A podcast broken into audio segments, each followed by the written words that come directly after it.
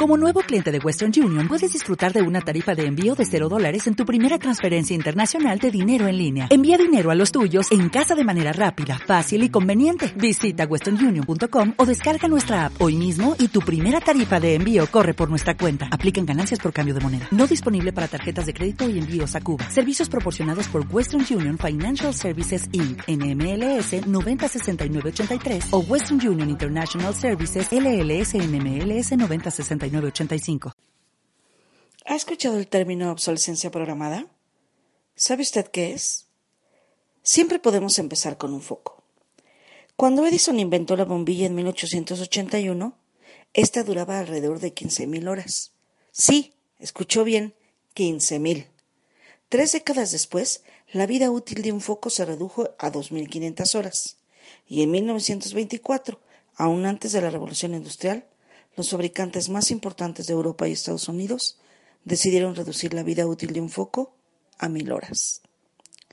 Fue Bernard London quien introdujo el término de obsolescencia programada en 1919. Y no era otra cosa más que ponerle un término de caducidad a los productos, aun cuando podrían seguir sirviendo. Así fue como Brooke Stevens inventó también el término de obsolescencia percibida y que echa mano de la publicidad y la mercadotecnia, generando en los consumidores la necesidad imperativa de poseer el último modelo de cualquier cosa que usemos.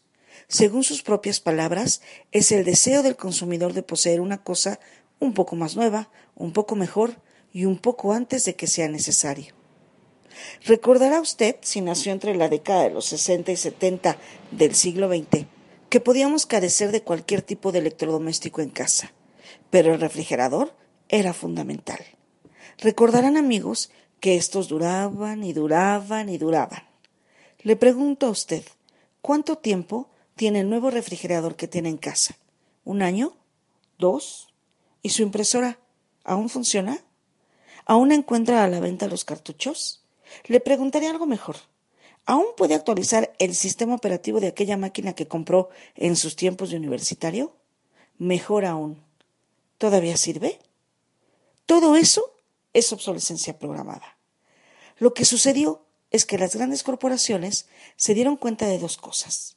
La primera era que fabricar productos que duraran toda la vida no era negocio para ellos. Y la segunda, y más importante todavía, era que el consumidor necesita validarse a sí mismo ante una sociedad cada vez más consumista. Necesitamos estar a la moda, pues. Por eso, nuestro teléfono celular, que hasta hace 10 años no usábamos, ahora necesita ser reemplazado cada año, máximo cada dos, y no porque deje de servir, simplemente porque así lo exige el mercado y las posturas snobs. Para hacer hay que tener el último teléfono, tableta, computador, pantalla, videojuego, etcétera, etcétera, etcétera. Es decir, nosotros mismos permitimos, aprobamos e incrementamos el ciclo de la obsolescencia programada de los objetos. Porque si somos honestos, podríamos seguir viviendo con nuestro teléfono de hace cinco o seis años. Claro que no tiene MP3, ni cámara, ni WhatsApp, ni redes sociales. Vaya, solo sirve para hablar. Entonces no nos sirve. Si la moda es lo superplano, colores chillantes, pantallas gigantes, entre más, mejor.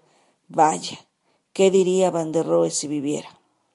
La obsolescencia programada orilla al individuo al consumismo desconsiderado. Porque, ¿sabe usted a dónde se van todos los gadgets que usted desecha? ¿Las televisiones?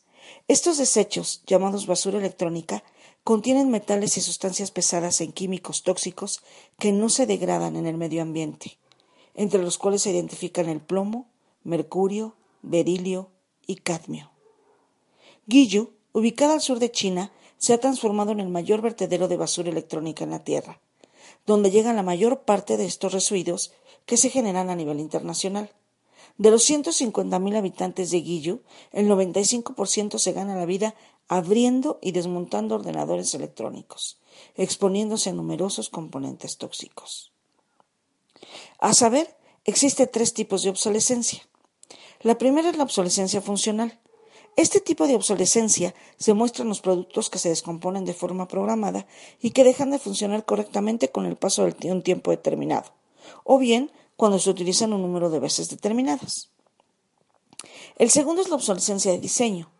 Esta obsolescencia es debido a que el producto, con el paso del tiempo, pasa de moda. Finalmente, tenemos la obsolescencia tecnológica, y es la obsolescencia que se da cuando el producto queda obsoleto dado que su tecnología está desfasada. Espero, queridos amigos, que esta charla haya sido de su interés y les recuerdo que pueden enviarnos sus comentarios directamente a www.signumcomunicacionpolitica.com o bien al correo dirección arroba signumcomunicacionpolitica.com. También lo invitamos a unirse a nuestro Twitter que es arroba signumcompol y a nuestro reciente Facebook diagonal Signum Comunicación Política.